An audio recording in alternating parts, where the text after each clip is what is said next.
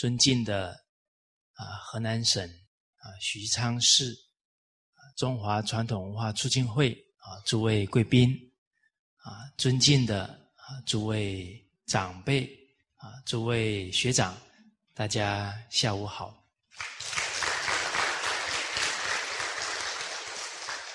我们这个群书之要啊三百六啊进行到呢第三个大象啊贵德当中的谦虚啊这一节啊第七啊谦虚在五十五页，我们看到谦虚啊想到啊易经六十四卦。牵挂六爻皆吉，啊，唯一啊六个爻啊都还是吉祥的，啊，在六十四卦当中啊，只有这个牵挂，所以提醒我们啊，谦虚啊是人生呢一定要树立的德风，而什么念头、什么行为才算傲慢呢？才不是谦虚呢。那为什么人会变得傲慢呢？原因在哪里呢？啊，这是我们上一次啊跟大家谈的重点。啊，能知道自己的念头行为是傲慢呢，才知道呢，啊，要用谦虚来调整自己。啊所谓自知者明，啊，有自知之明。好，我们想一想，从家庭来讲，哎，夫妻为什么现在吵架的很多，甚至离婚的很多？其中啊，一定缺谦虚的态度，傲慢呢，听不进对方的劝呢，没法沟通了。哦，这是从啊。家庭来看，啊，延伸到企业团体，哎，为什么现在企业的寿命越来越短？哦，很多大的公司啊，也很快啊就倒掉了。哦，这个原因啊也离不开啊，奋斗的时候啊很谦虚，啊，有了地位，有了金钱呢。啊，不可一世的时候啊，啊，连以前共同创业的啊这些老同仁的话，呃，听不进去，哦，那很可能做出一些严重错误的决策啊，那这个企业团体啊，可能就要垮掉了。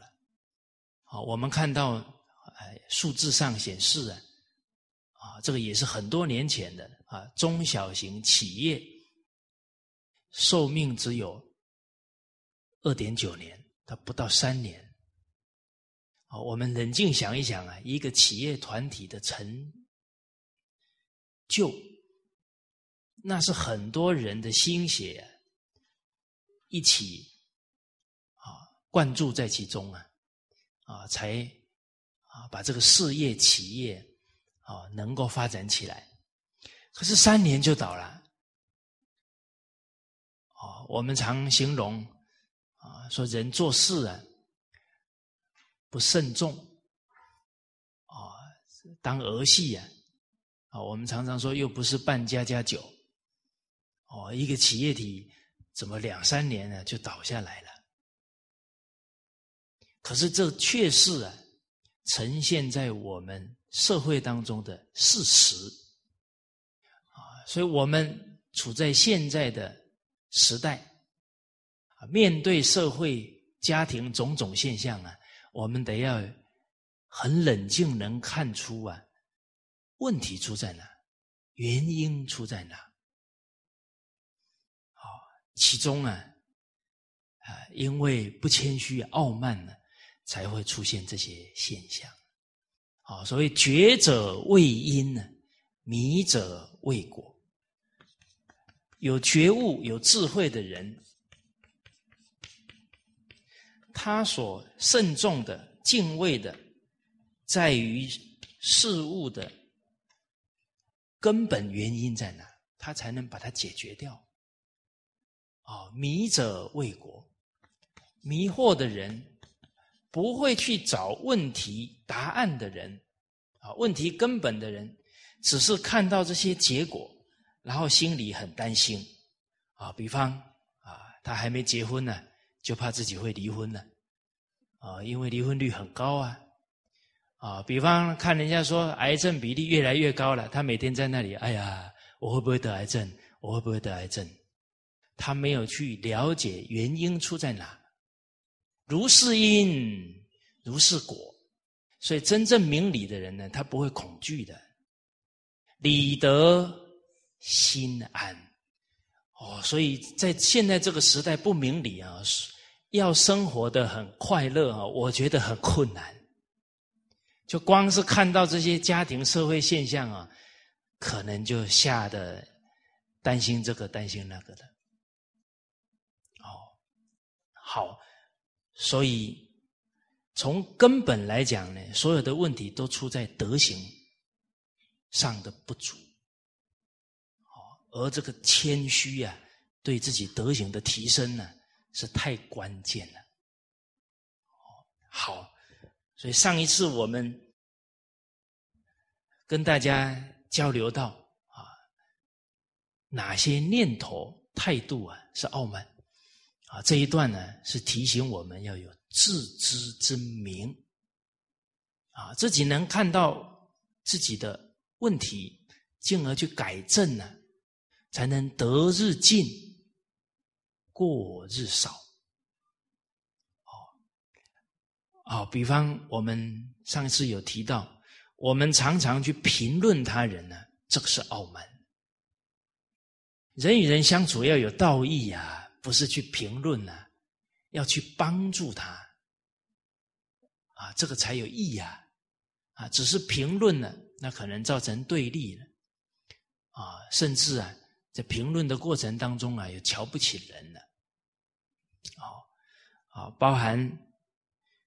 呃，我们逞强好胜呢，这个也是傲慢啊！哎，有时候自己想一想，哎，我挺聪明的啊，我挺有本事的啊，这个也是傲慢啊！常常说拍着胸脯，我真不简单啊，这个也是傲慢。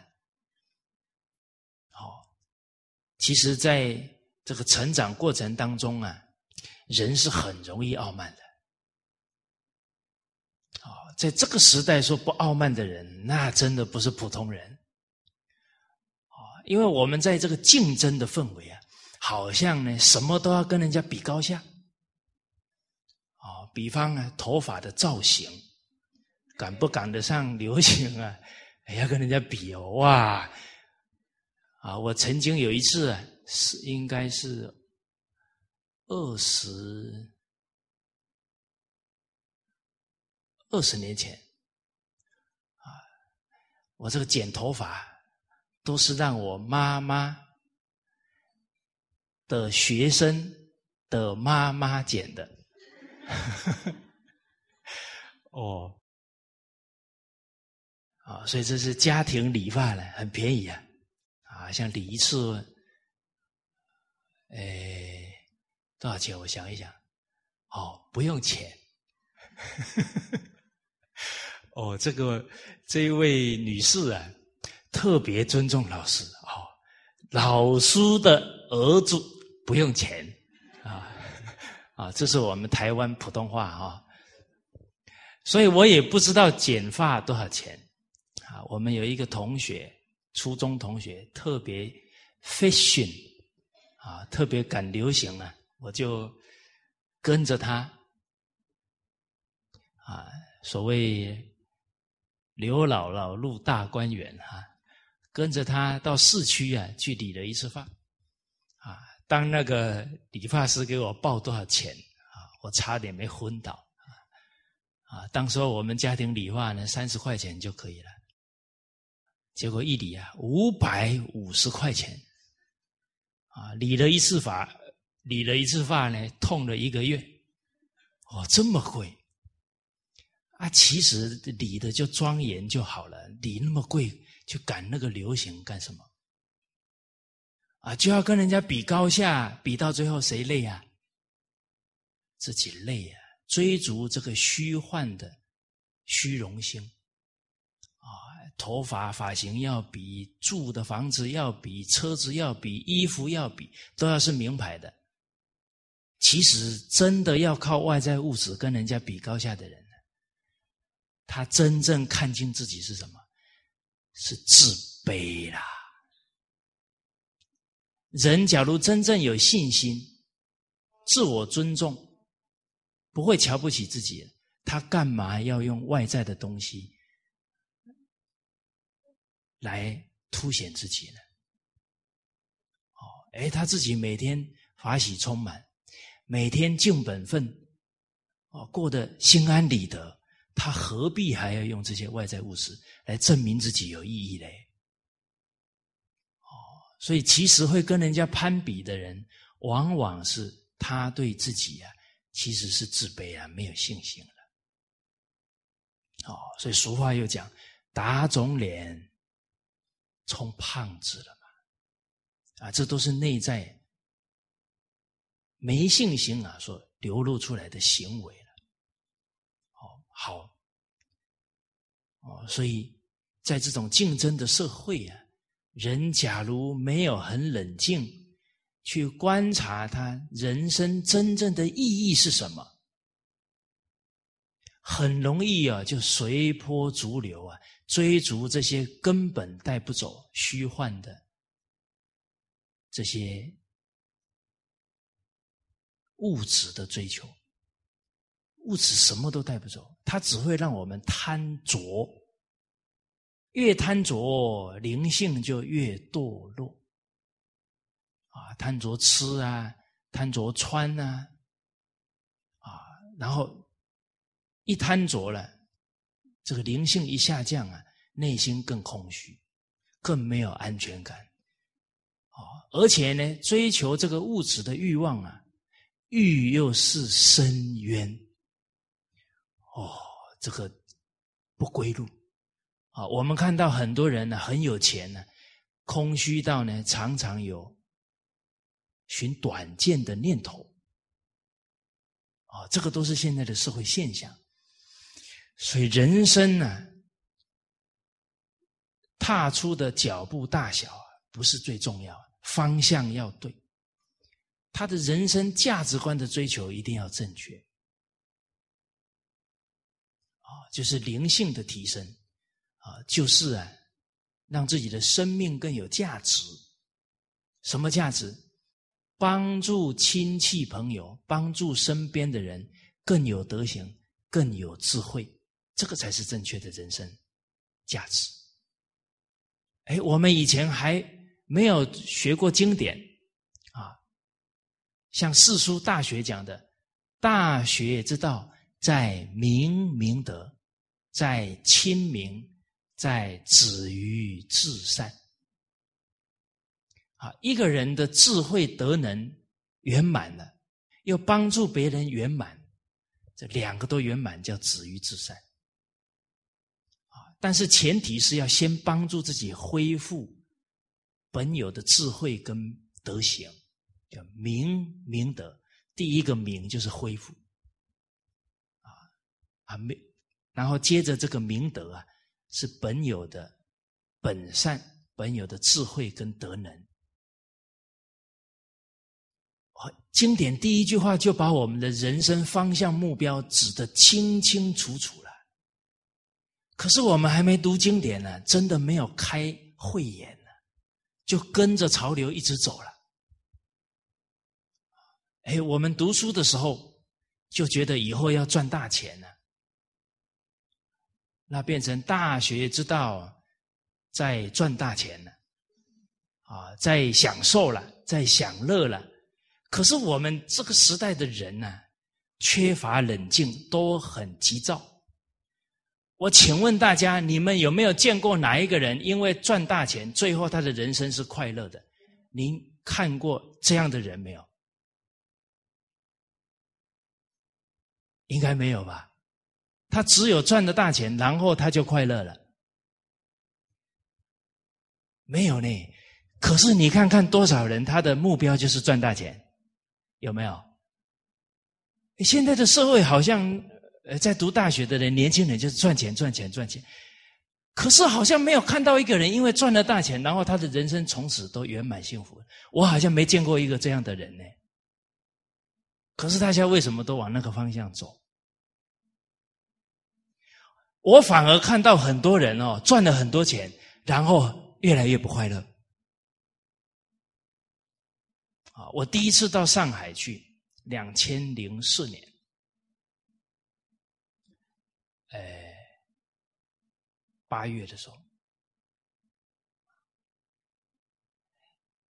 结果呢，刚好五天的课程结束啊，有一位女士啊，她的先生也是企业家。他给我讲了一句话，我也是第一次听到这一句话，啊，他说他身边呢都是企业家的太太，啊，他说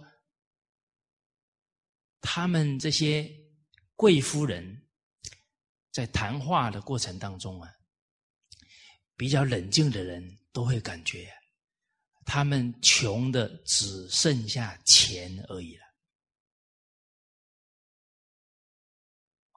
哎，这句话很是他们说出来的，可能他们的感受啊比我们还强烈。哦，所以这些话当中啊，也让我们了解到人生的方向很重要，而且啊，我们也重新要冷静来思维。人生真正的幸福跟快乐是什么？真正的乐啊，绝对不是外在的满足跟刺激，欲望是不可能满足的。啊，无欲知足啊，才会乐。啊，所以古人留给我们“知足常乐，为善最乐”，大家。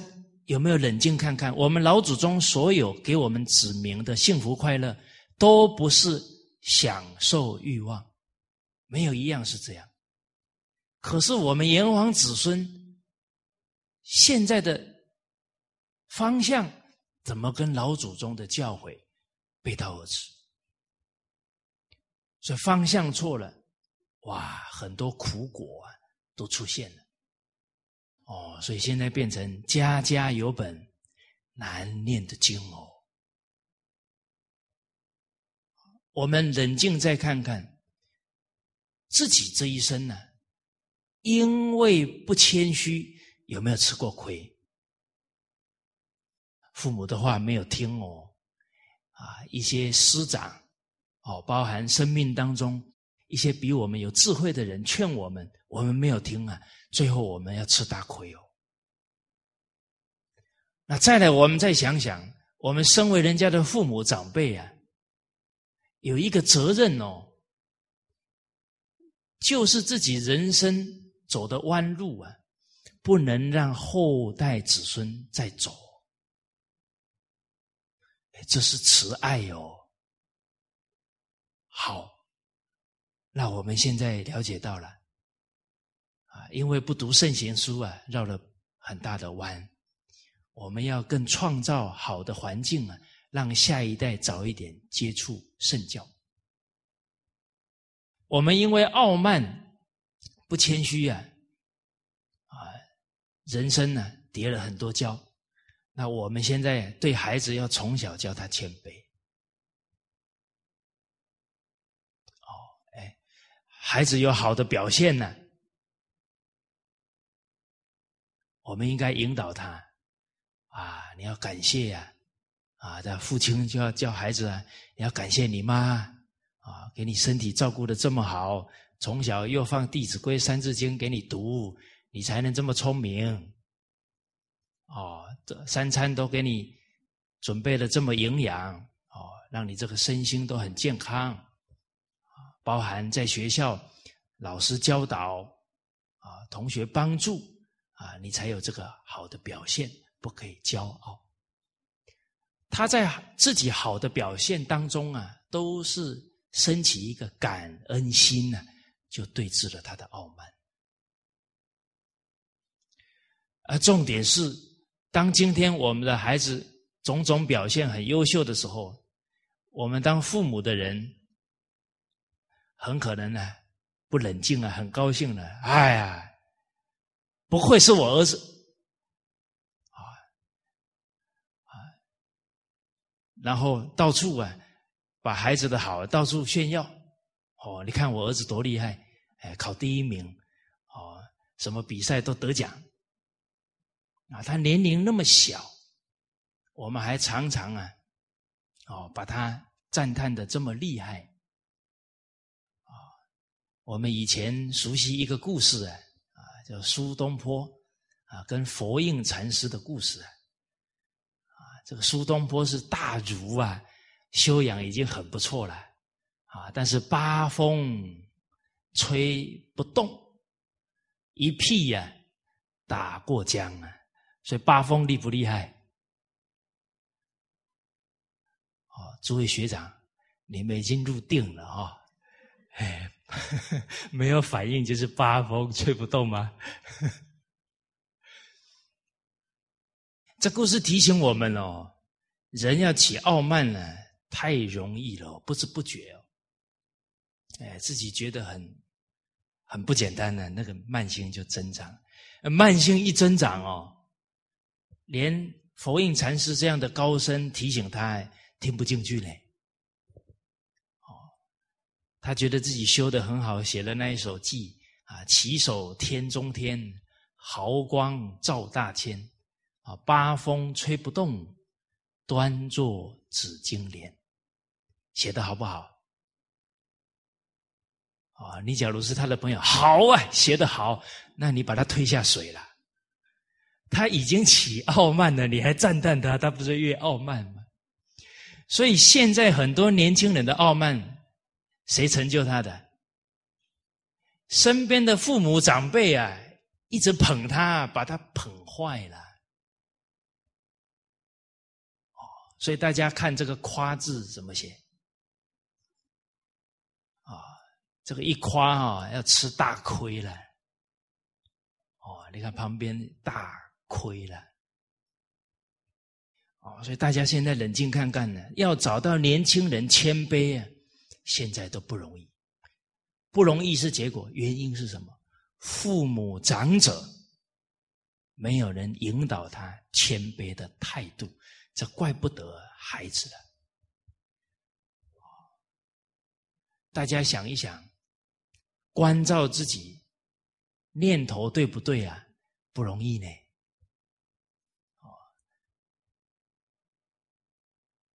苏东坡先生在写这一首偈子的时候啊，八风动了没有？什么时候动的？就是写那一句“八风吹不动”的时候，不就动了吗？动了不知道哦，再来写过去哦，一直动哦，有没有？从写开始动哦，一直动动动动动，越动越厉害哦。为什么？他在那里写啊。待会，佛印禅师回回来的是什么？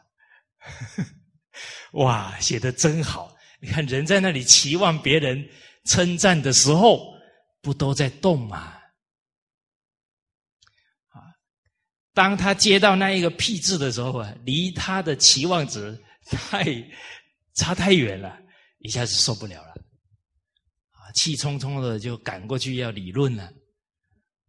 那苏东这个佛印禅师还是高啊，人家都算准了。待会跟大家分享一些历史故事。这古人看到他的动作，就知道他以后会败在哪里。哦，所以老人也要听啊，不能不听啊。气冲冲过去了，看到那两行字啊，佛印禅师写的“八风吹不动”。一屁打过江，啊！当下非常生气呀，还是没有领悟嘞。哦，只是心里好吧，你都这么讲了，在理上啊，你占上风，对啊，你说八风吹不动啊，你不还过来了吗？但心里不服呢，哦，才会有后续发展呢。哦，后续什么发展？抓到一个机会啊，佛印禅师跟他一起打坐啊，这苏东坡先生啊问佛印禅师：“哎，你看我打坐的时候像什么？”啊，禅师说：“哇，你打坐的时候很庄严，像一尊佛。”哦苏东坡听了很高兴啊，佛啊，圆满智慧了嘛，啊，哎，接着他想呢，这次应该赢定了嘛。其实人想要赢别人的心，就已经是输了啦。为什么？想赢就是想要把别人压下去嘛，高下的念头出来，就是傲慢。哦，所以接着问佛印禅师了。啊，看起来好像戏都他在安排喽。啊，那你觉得我看你像什么？啊，佛印禅师说：“那你觉得呢？”啊，禅师身材比较丰腴。啊，其实啊，人身材胖一点哦，心广体盘呢。人家就是心里不装饰啊，好吃好睡才胖得了。像我这种修养不够，根本胖不了。哦，所以大家去看哦，度量很大的人，基本上身材啊，哎，都是比较有分量的人，啊，尤其脸都会宽宽大大，耳垂都会很大，相由心生嘛，哦，结果苏东坡抓到机会了，啊，佛印禅师说：“你说呢？”啊，他说：“我觉得你看起来呀。”啊胖胖的嘛，看起来像一坨粪。哦，佛跟粪，他心里想啊，这次终于打了一场大胜仗啊，好，就回去了，啊，喜上眉梢。哦，他的妹妹看到了，就问他：“大哥啊，你今天怎么这么高兴？”啊，他就把这个经过啊告诉他妹妹。啊，结果旁观者清啊。啊，他妹妹说：“输哥哥啊，你今天输的够惨的了。啊，人家心中有佛，见人是佛。啊，哥哥你心中有愤，见人都是愤。哎，这个万法由心生呢，这个讲到根本处了。啊，后续会有这个发展哦。所以人呢，想要。”这个把人压下去呀，事实上是自取其辱了。为什么不顺着自己性德啊？已经不自爱啦，已经在让让自己堕落了，怎么会显得尊贵呢？而假如苏东坡先生当时候看到佛印禅师写的那两行“八风吹不动，一匹打过江”，他能当下升起反省惭愧。甚至于他能跪下去给他对着佛印禅师的方向磕一个头，大家想一想啊，苏东坡先生的人生会不会改变？哦，会有。人的命运要变，从哪里开始变呢？从心哦，从人生的态度开始变。哦所以改习为立命之基哦，改掉自己的习性。什么是习性？贪嗔痴慢疑，就是根本的习性。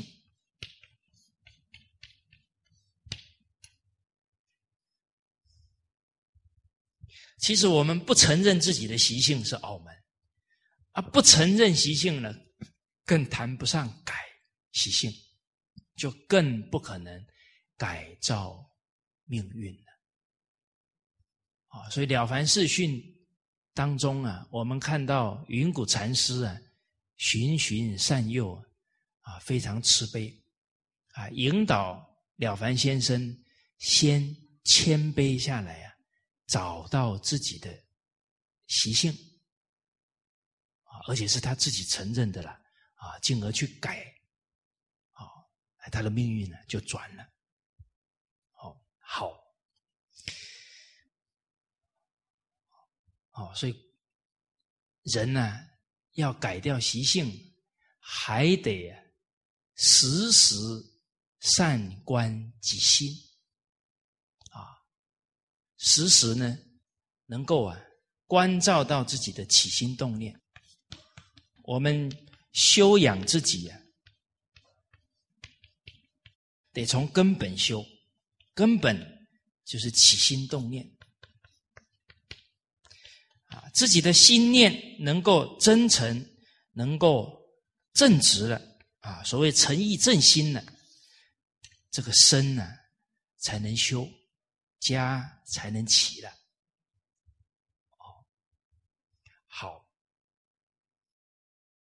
所以刚刚跟大家有提到，傲慢呢如何产生的呢？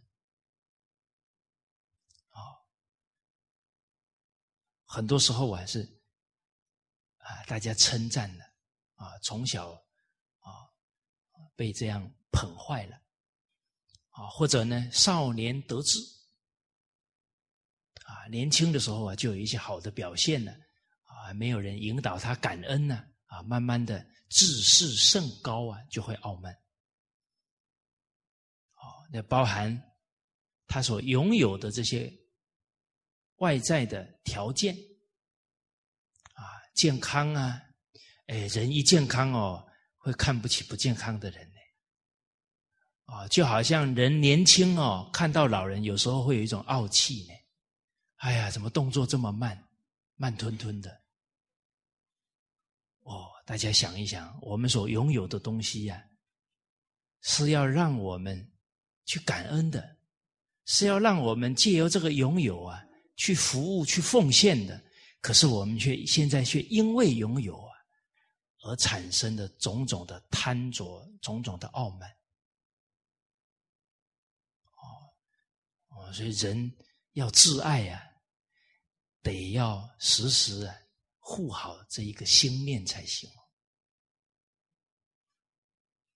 好，而且要人呢，假如能够真正知道人生的目标是明德，所有这些物质欲望的追求啊，他就不会受到诱惑了。我这一个多礼拜啊，啊，刚好啊。到了台湾啊，还有去了一趟北京啊，在机场呢看到最多广告啊，其中有一种啊，就是减肥广告。哦，那个那个减肥广告好大，那个这么大的一个版面哦，都不知道要收多少钱，可是哦，他们就花得下去啊。显然是他们赚了不少，所以才花得下去嘛。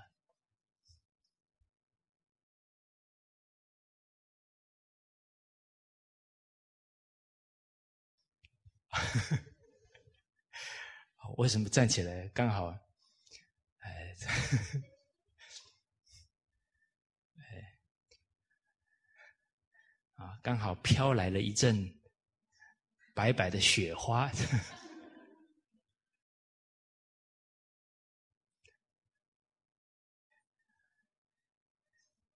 这我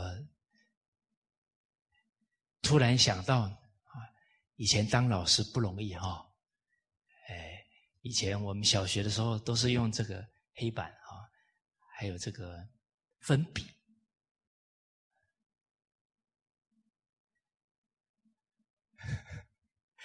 当时候都听啊家里的长者说啊，啊一个小学老师啊。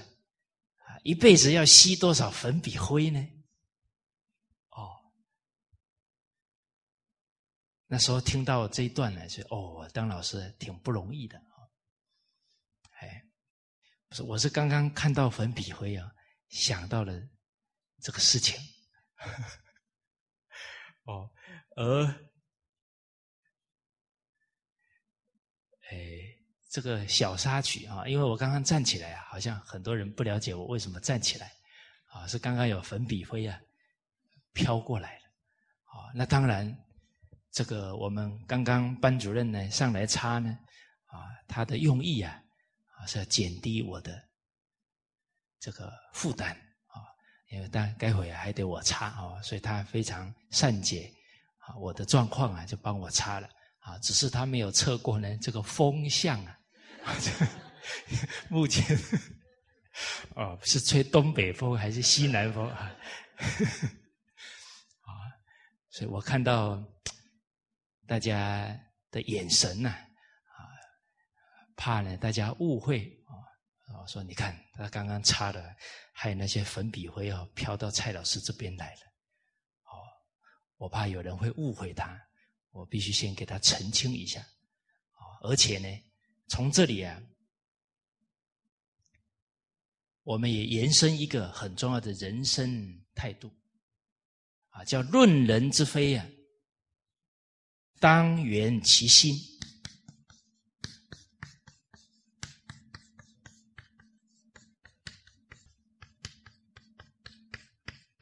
不可图逆其机。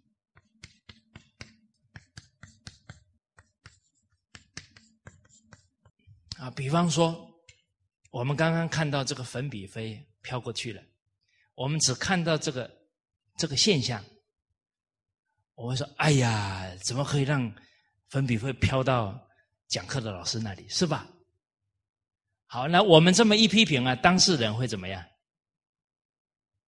他会很受委屈呢。他的出发点好不好？很好，所以当圆其心呢。哎，我们常常会把人家的善意啊，整个扭曲掉，因为我们会马上看到事情，马上反应。哦，你比方说粉笔灰飘过来，你搞什么？啊，你别看到我在讲课，哎，我嘴巴张开来，你要让我吃进去是吧？哎，那他他是为我好了啊，我这么一讲，他下下次做什么事就吓得半死，是吧？啊，甚至于他这个善心就被我给打压了。哎，小孩有很多时候，他那个善心啊，都是被大人给呵斥回回去的，哦，是吧？他看妈回来了，很高兴啊，啊，妈工作今天辛苦了，高高兴兴的端了一杯热茶哦，然后啊，太高兴了，跑得太快了，要端过来给他妈，一不小心咔啦翻了，砰打在地上，哇！他妈一看，你不知道那个杯子多少钱吗？啊，啪啪啪啪，骂一堆哦，骂到最后，孩子会觉得很委屈呀，他就想要尽这一份孝，最后变成被骂一顿，骂一顿。那他的善心会不会受影响？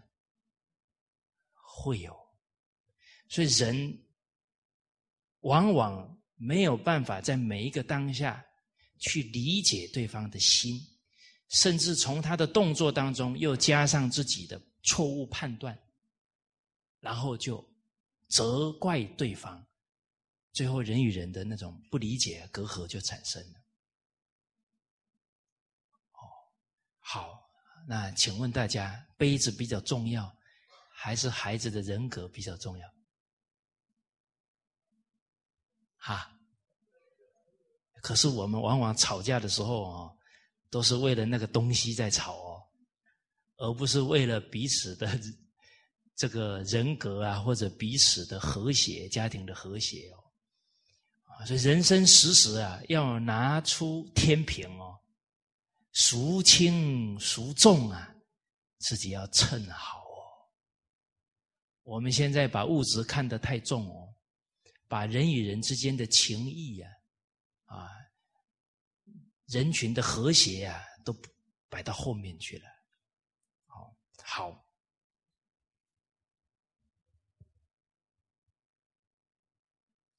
啊，所以刚刚跟大家提到，你看现在那减肥广告那么多，那不就是在暗示人现在都在比这些东西？你就光看一个减肥广告啊，你就看现在的社会风气已经偏掉了。女人多辛苦啊，是吧？啊，为了一公斤要花多少钱呢？你说他当的累不累啊？他还要教育孩子，还要扶持整个家，他还要在乎这些、比这些东西。哦，我一想，当女人真辛苦。再来呢，这个社会越重视女人的身体的那个美貌、身材，不代表现在的男人在堕落嘛？男人看女人的什么？美美啦，外在啦，那不是代表这个社会在堕落。娶妻要娶贤德呢，怎么现在把外在摆在第一位呢？哎，真的呢，你光看到社会的景象，就知道现在价值观偏在哪里。首先自己不要偏，啊，不随波逐流，自己先立住啊，这个就很重要。好。那我们能洞察到自己有傲慢，那怎么来改掉傲慢呢？哦，好，首先呢，我们要了解到啊，傲慢对自己是非常严重的伤害。啊，只要傲慢呢，德行、能力就有瓶颈了，就上不去了。啊，满招损啊，损了自身，也损了自己的事业、家庭了。而且呢，这个傲慢呢，它会让整个人际关系呀很不好。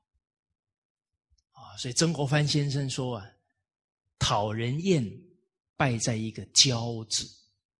骄傲了啊！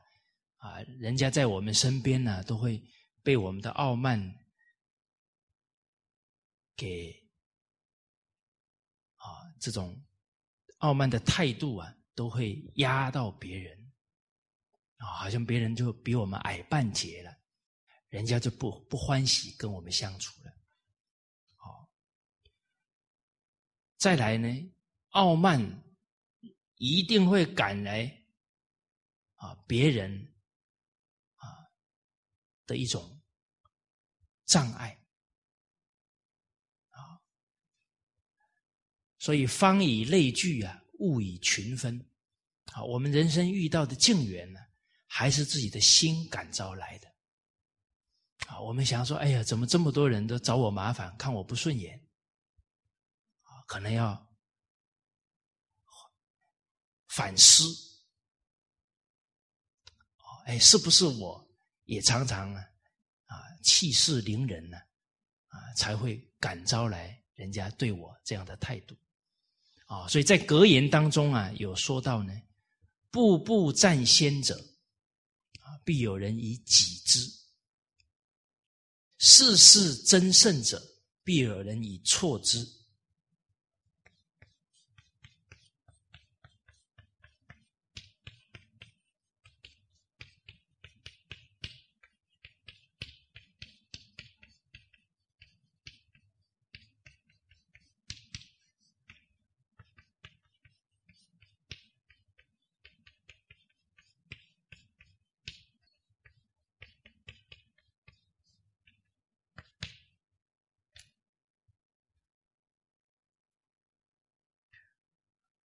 这古人留的这些格言呢，其实都是对后世的一种爱护啊，提醒我们呢啊，不要犯这样的过失。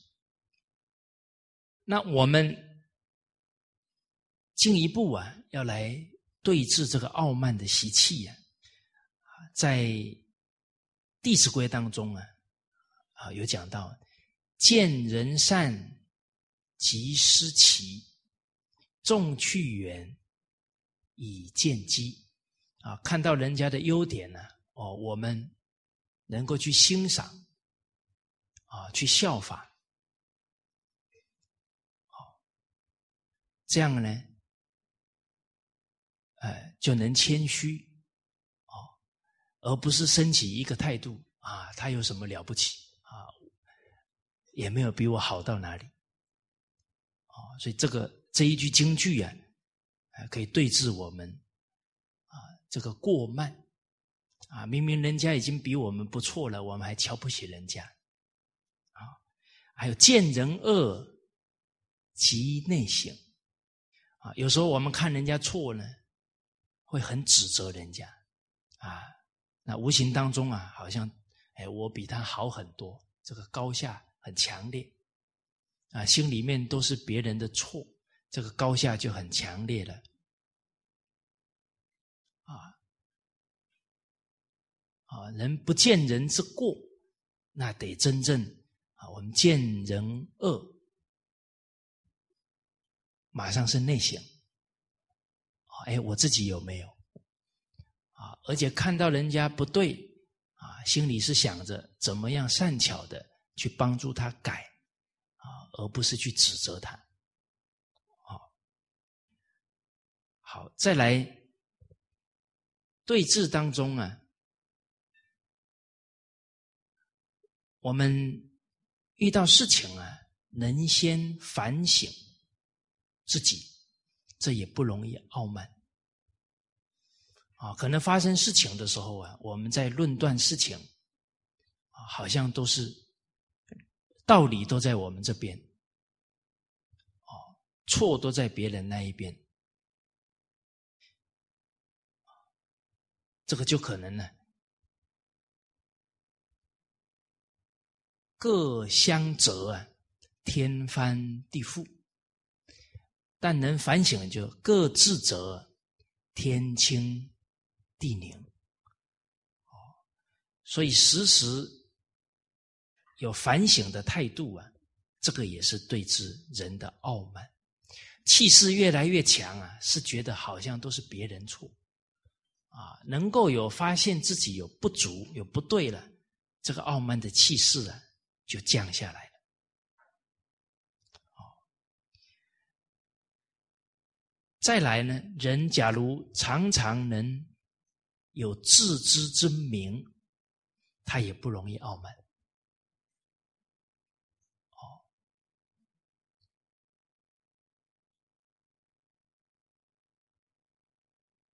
所以在《书经》当中啊，啊有谈到一段话啊，说到呢，能治得失者旺，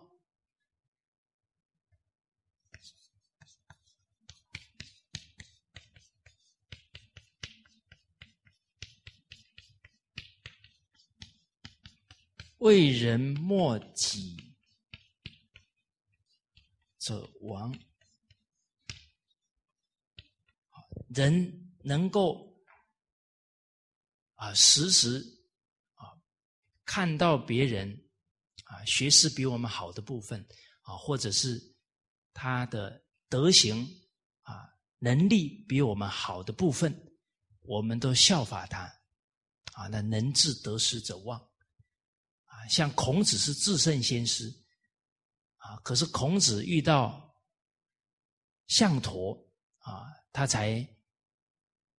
八岁的孩子，哎，可是他懂得，孔子不懂，他还向他请教，啊啊，所以孔子有这个谦卑的态度啊，所以他的学问呢，啊，才能成就，啊，能治得失者旺，啊啊，这个旺呢，也是成就德行啊，也是能做表率的意思的，啊，为人莫若己者亡。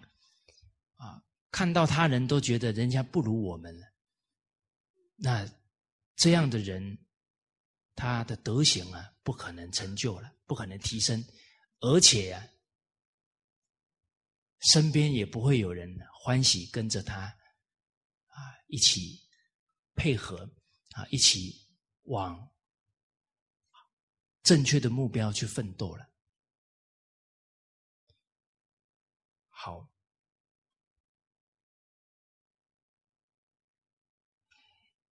接着呢，还有一个方法可以对治傲慢呢，就是我们有错的时候啊，马上跟人家道歉。哎，只要感觉哎，他确实讲的对，这个时候可能人家讲到我们的问题啊，面子上呢有点不舒服。可是人要提升德行啊，一定要突破。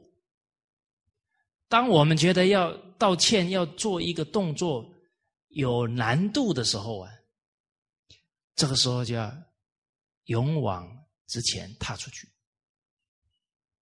哦，然后承认错误。啊，其实啊，还没讲出口的时候呢，觉得面子很难受了。真正讲出口了呢，反而觉得心里比较踏实。哦，哎，面子挂不住了，不讲，事后反而啊更后悔。哎，为什么？自己没有突破啊！再来，该道歉不道歉呢？他人对我们的信任呢，会降低的。哦好，而这些其实都要透过一次一次的突破练习呀，啊，慢慢的啊，把这个面子放下去了啊，随时可以谦卑的接受别人的指正了。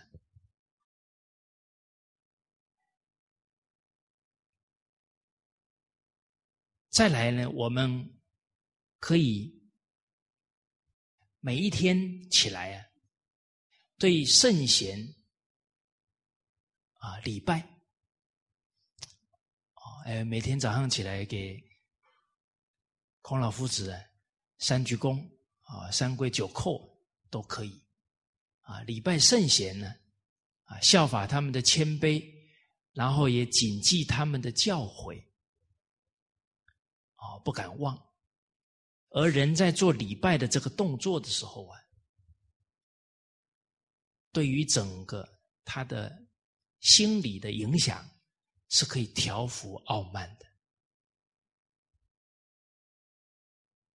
其实我们看一看，我们这一代人呢，是最举低不下头的，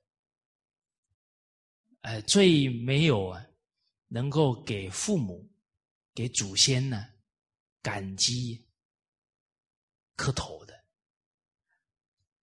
哦。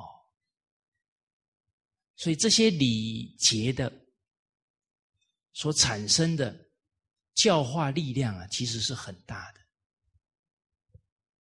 我们以前呢对礼教不是很理解，啊，其实很多道理啊，为什么我们不理解？因为我们差圣贤人的智慧太远，啊，圣贤人呢，他是通达。人性的，哎，而我们必须承认呢这一点，才能很恭敬的去领受文化里面的这些教诲。大家冷静去看哦，现在。这个时代啊，人依照经典去做哦，会被旁边的人骂。比方说，教育孩子很严格，然后身边的兄弟姐妹哦就开始了，哪有人家教孩子像你这么这么严格的？哦，不止兄弟姐妹骂哦，连妈妈、爸爸，就是爷爷奶奶都都骂哦。不可以这样教孩子哦！哦，现在都宠啊，真正用正确的方法教啊，一般人还觉得你不对哦。可是十年、二十年过去了，爷爷奶奶说：“对呀，这样的孙子好啊，真孝顺呐。”然后兄弟姐妹姐妹开始来找他了：“哎呀，我们的孩子都出问题了，怎么解决啊？”所以这个时代谁最有福气呢？肯听经典、肯听老祖宗教诲的人有福气了。纵使不明白，都先照做的人最有福气。啊，不然听那些似是而非，哎呀，都什么时代了还这么做？我还一听对哦，就受影响了，就没福了。我们自己啊，第一次给父母磕头，就知道啊，这一件事啊，假如在我们十再早十年、二十年就来到我们的生命，我们的人生不一样。那个头磕下去，啊，一千杯下去了，在这个礼仪的。动作之下，摄受之下，我们那个感恩心上来了，啊，哎，开始回想起啊自己成长过程中啊父母付出的点点滴滴了，所以磕下去的人有福啊。他虽然不明白老祖宗定这些礼仪的深意，可是他肯老实听话，就先磕了。磕的人就知道。各中啊，对我们人生的启发，啊，所以我给父母一磕头下去啊，我感觉啊，给父母磕头啊，太舒服了，所以站着不舒服啊，要磕头磕下去才舒服。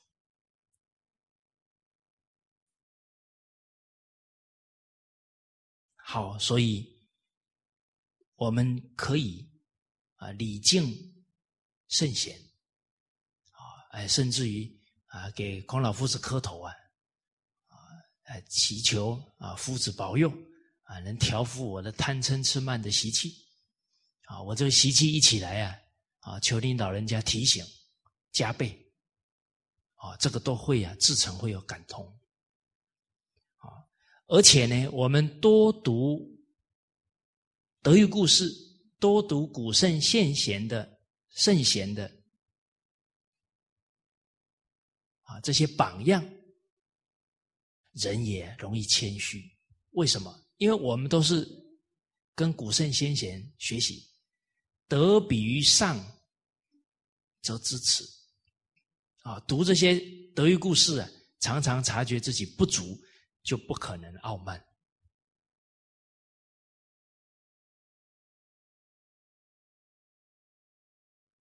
再来呢，深信因果也可以对之傲慢。好我们负责一个团体的事情、团队的事情，啊，只要傲慢了，造成团体的失和啊，这个对公家的事啊、公众的事损害很大，啊，因为自己的习气呀而障碍了。团体的事情，这个罪过啊，自己是要负责任的。啊，这个世间所有的事情啊，都要负因果责任的。啊，哎，人人明白这个道理，啊，他就不敢随顺这些习气了。啊，人傲慢呢，好的人才都不用了，这个罪过都很大的。好。哦，所以可能我们在团体当中，啊，常常会想到，哦，我付出很多了。哎，其实我们起这个念头，付出很多了，我们就不在义当中了，在利害当中了。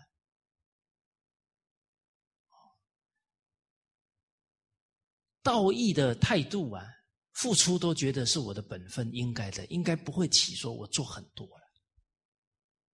哎，人假如觉得自己做很多了，就会抬高自己的身价了。哎，我很重要哦。哎啊，这个这种心境一起来会傲慢哦。人一傲慢呢，没有办法去欣赏别人的优点，很可能身边出现了很好的人，比我们能做的更好的，我们反而瞧不起他，甚至还打压他，不重用他。这些都会啊，造成团体很大的损失，这个都要负因果责任的。哦，啊，所以大学里面啊提到的“见贤而不能举，举而不能先，命也”。这个命就是意思就是太傲慢了，见到贤人的贤贤德之人，不能举用他，啊，举用了还不能马上让他去发挥，这个都是怠慢的。好，所以我们在团队当中啊，时时要存在着让功于众。让位于贤，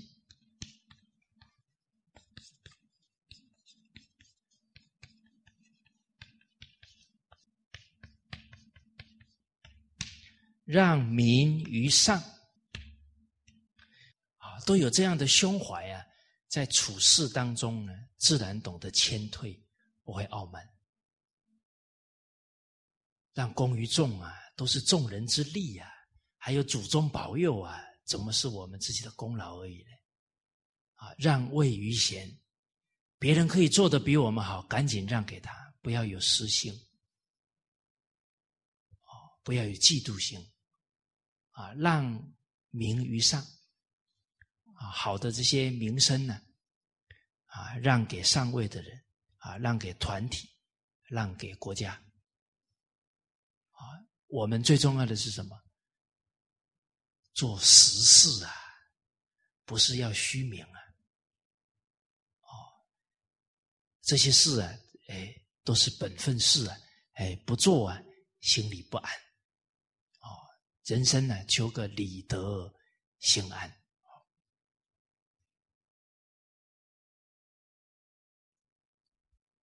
还有一个方法啊，怎么让自己啊谦虚呢？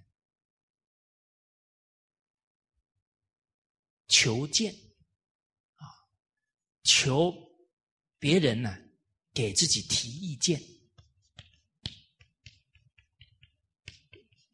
啊，求见以后呢要接受别人的劝谏，受见，接着呢要改过，啊，人家肯规劝我们，指出我们的不足，我们不能听完以后又不改。那人家以后就不跟我们讲。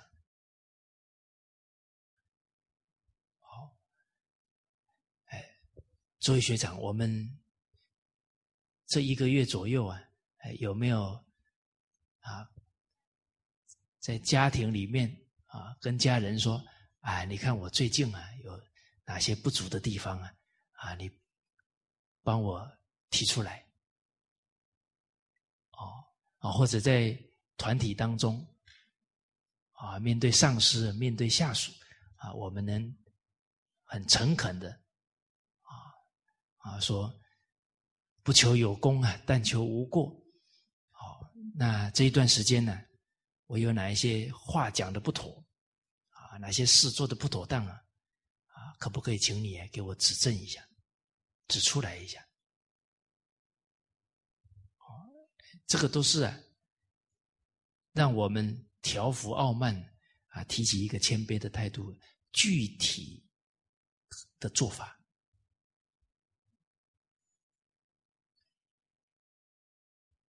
再来啊，还有一个做法就是止语。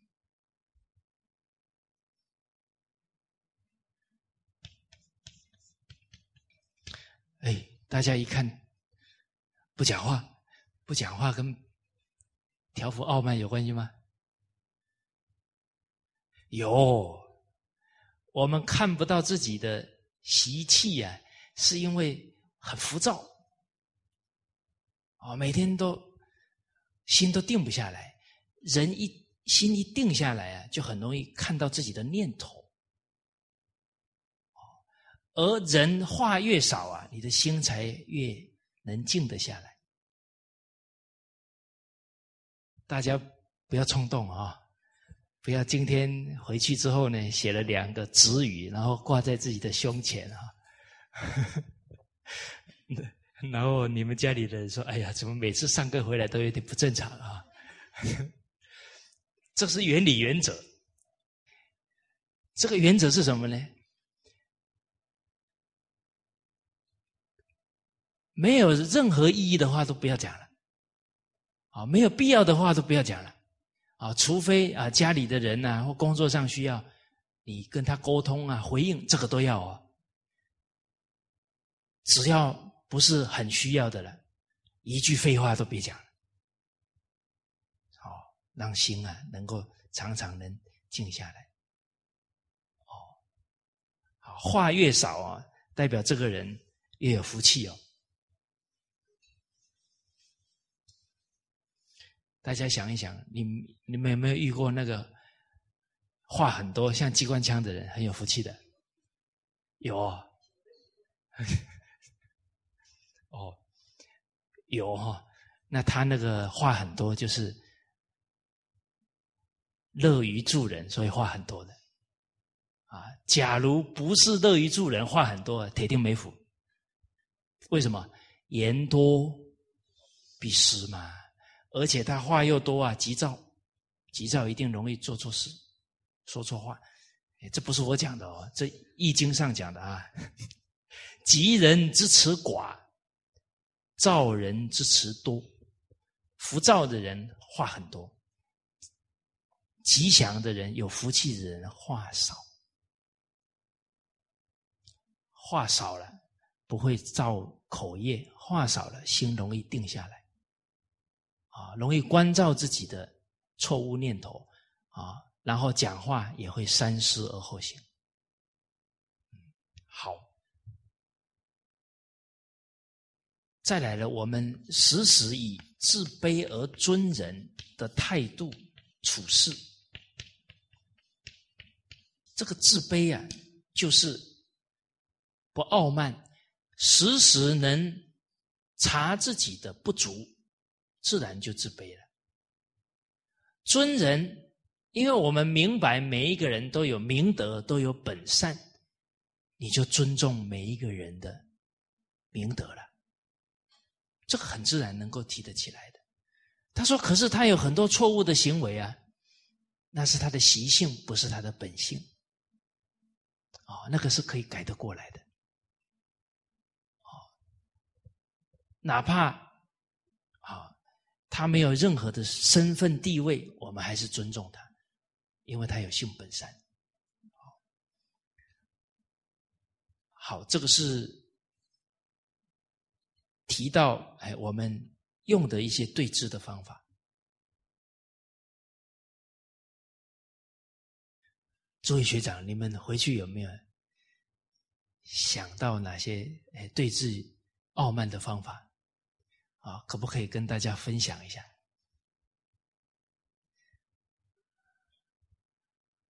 哦，你们都比较害羞，比较 腼腆。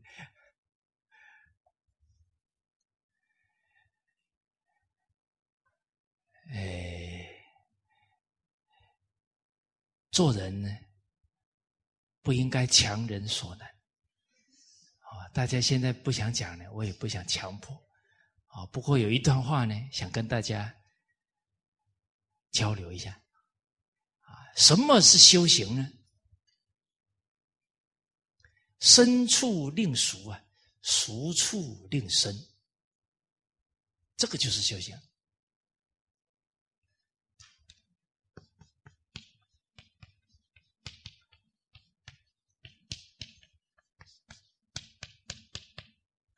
比方。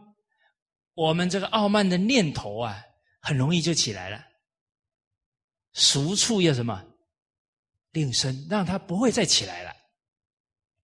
而，谦虚的念头很陌生啊，现在呢，能够常常提得起来，就生处令熟了。然后熟处令身，啊，本来这个布施的心。成就别人的心，为人设想的心啊，不容易提起来。深处令什么？令熟。提醒自己，从今天开始，念念为对方着想，这样深处就会令熟了。而本来念念都只考虑自己，熟处令生。本来都考虑自己，最后什么都不会想自己了，这熟处就令生了。好，所以呢，本来不敢把好的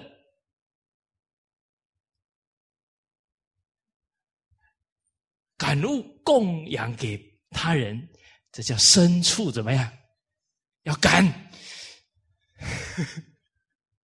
要敢一讲啊啊！熟处令生，什么熟？害羞很熟，要让他不害羞。只要能利益别人，我本来不敢做的做事都敢做，这叫修行，是吧？好，举一反三哦。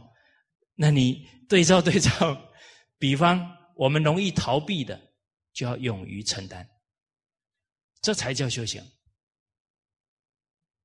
不敢承担，深处令什么熟？什么事情好？我来试试看，勇于承担啊！啊，本来都是逃避的，熟处令生，把这个逃避的念头打掉。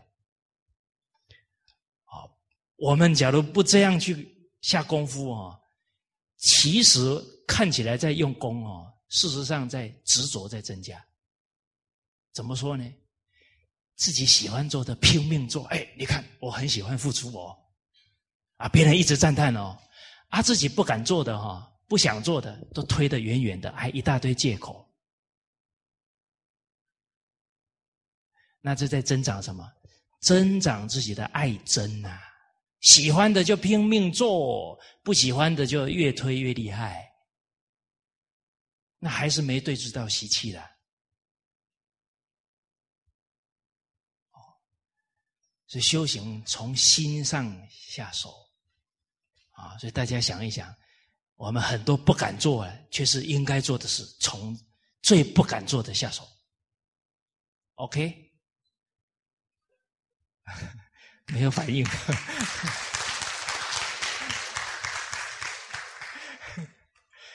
好。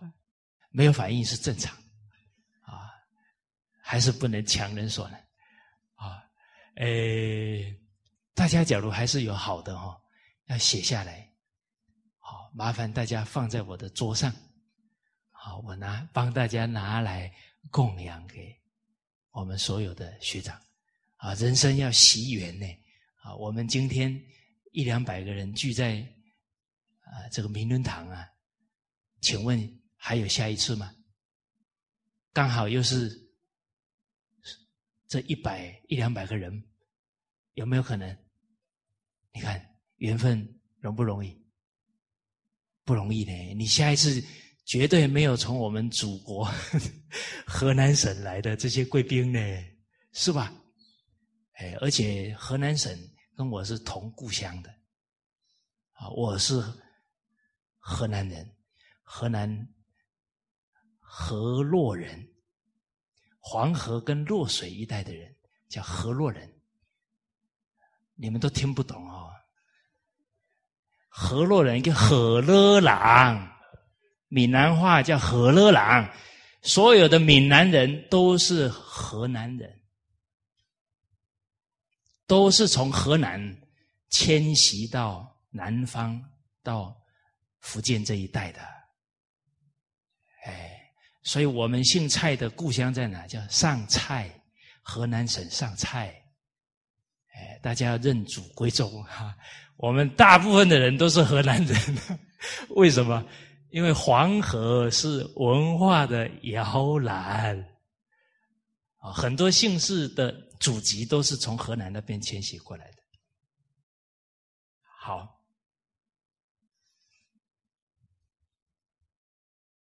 我们接着来看下一句京剧啊，一百二十二句，唯德动天，无远弗届，满招损，谦受益，实乃天道。啊，这个是尚书上面的教诲。唯德动天呢，是只有德行啊，能够啊感动天地。这个无远弗届，这个届是至的意思啊，就是不管多远的地方，都会被感动啊，进而来归顺归附。哦，所谓道之所在呀，天下归之；德之所在，天下贵之。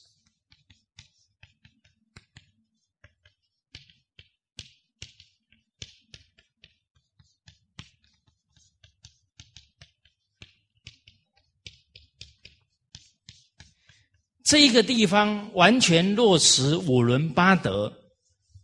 首先呢，这个地方一定是风调雨顺啊，因为做善降之百祥。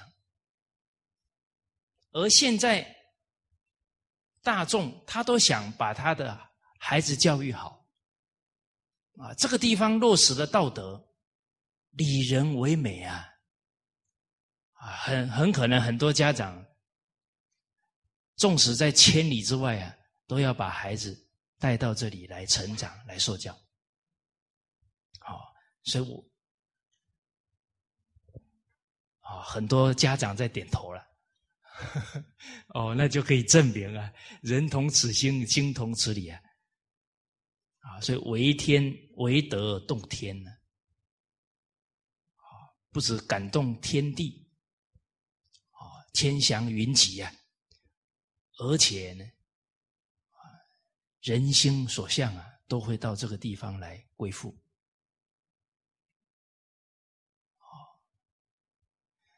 啊，所以现在很多国家地区啊，要求发展，啊啊，希望招商引资啊，其实最好的方法啊就是当地啊，真正落实五伦八德啊，落实传统文化。那他这个地方就变成全世界的宝地了，自然赶来人群人和，啊啊，到这里来啊，共谋发展，啊，满招损，谦受益，自满傲慢会遭到损害，首先呢，自己德行就受损害了。再来可能招来啊别人的对立呀，啊找麻烦了，而且呢，因为自满这个态度啊，很可能啊就会啊把事情给搞砸了，这个损就来了。啊，有一句话叫“骄兵必败”，在。古籍啊，《国语》这本书当中啊，啊有记载呢。周襄王二十四年，啊，这周天子周襄王二十四年的时候，秦国他带着军队啊要去打郑国，结果经过周天子管辖的啊啊这个京畿呢。的北门啊，他的军队啊，啊，从北门经过了，啊，刚好呢，这个王孙满看到了这个军队啊，走过去，啊，就对周襄王啊说了，啊，说秦国的军队啊，一定败，一定会受到啊上天的罪罚。哎，这周天子很惊讶了。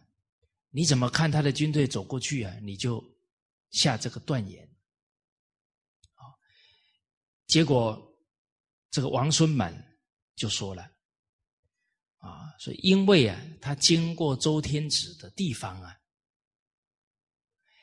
应该是要行礼的，哦，要尊重天子啊，可是他的军队啊，经过的时候。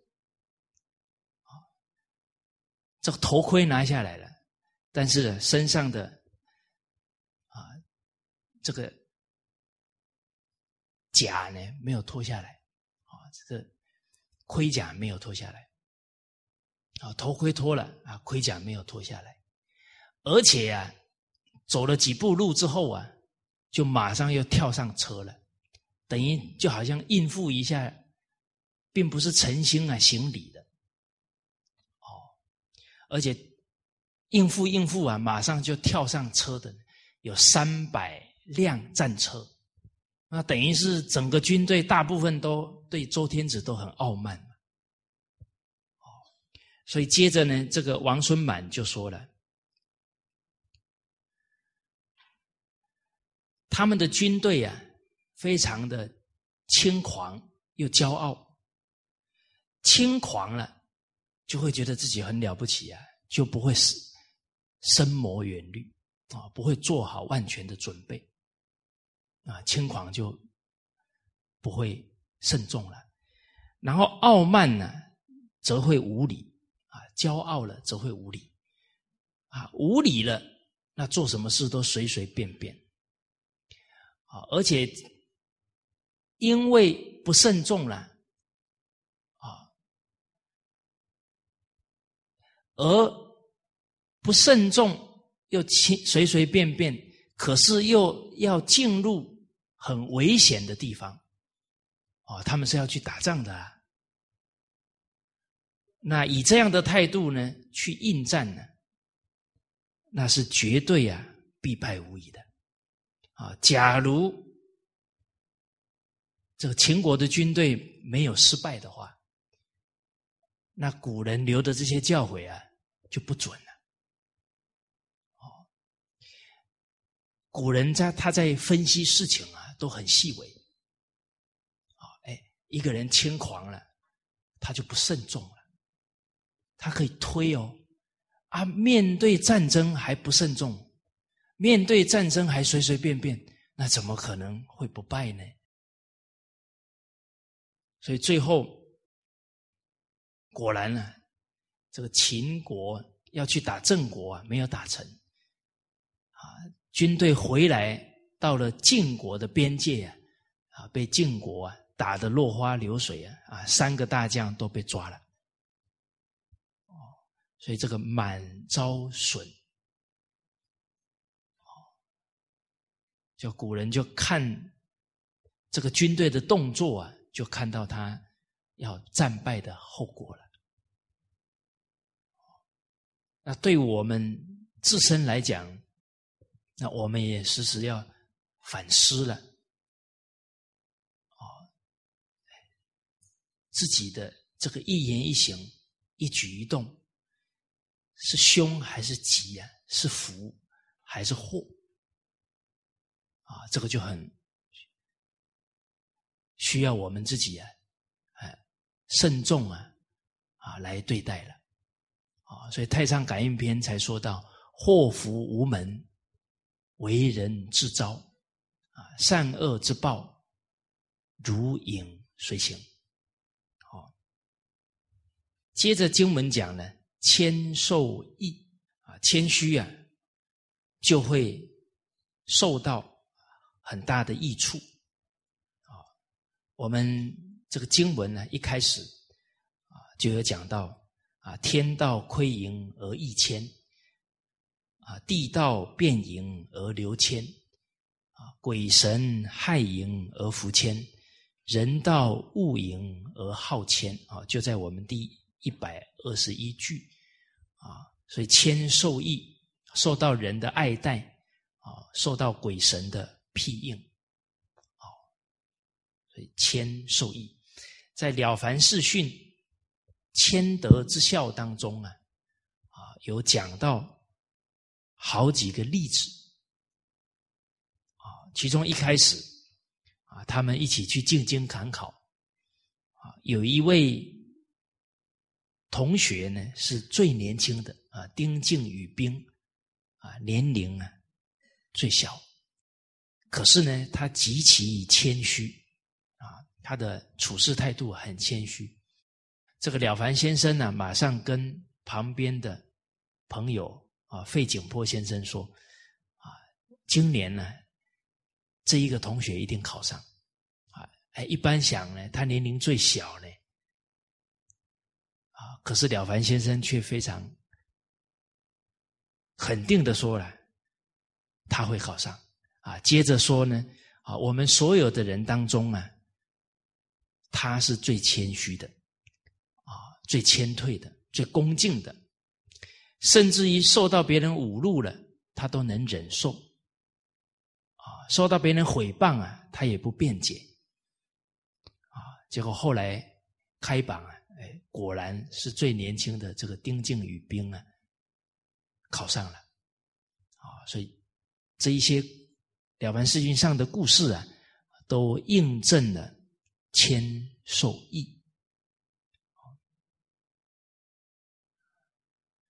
有很多人在面临大考试的时候啊，往往都会考的比较不好。哦，那可能这个就要反省啊，可能自己啊这个谦德不够啊，啊，往往在重要的时候啊，啊会出状况。好啊，这个时候不能怨天尤人啊，反而应该啊修正自己的德行啊，像。在《了凡四训》当中啊，就有举到江阴一带啊，有一个读书人张魏言啊，他文笔很好啊，啊，在学术界也很有名气呀。可是他都考试没考上啊，有一次又没考上了啊，就骂那个主考官瞎了眼睛了，居然让他没考上。啊，这个当下没考上，没反省喽。结果后来旁边有一个道士就在笑，啊，他他很生气呀，道士还笑呢，他就把那个愤怒移到那个道士了的身上了，好，啊，他怒目相向了，啊，反而那个道士很有功夫啊，笑着对他讲，他说：“你的文章一定不怎么样。”啊，他听了更生气了，你没看过我的文章，你怎么知道我文章不好？接着这个道士讲了，做文章啊，最重要的是平心静气呀。哦，我今天听你骂人骂的这么凶哦，你的心很不平啊。我看你的文章也不可能写的太好。哎，他讲的很有道理哦。哎，这张魏言听完马上气下来了。哎，这不简单了。啊人家讲的有道理了，他就接受了。啊，接着就请教他了。啊，考上就要有福气，才考得上。哎，结果他想，我那么穷啊，我怎么有钱呢？去造福呢？去积福呢？啊，接着这道士告诉他，修养德行啊，积功累德不一定要钱，好像谦虚不用花钱。啊，你考不上就骂主考骂考官，不反省自己，当然没有福了。好，最后他改过学谦卑了啊，最后也有考上了。啊，所以满招损呢，谦受益啊，实乃天道啊。这个实就是这啊，就是此啊，这就是啊自然的规律了。啊，好。那这一节课呢，先跟大家交流到这里。好，谢谢大家。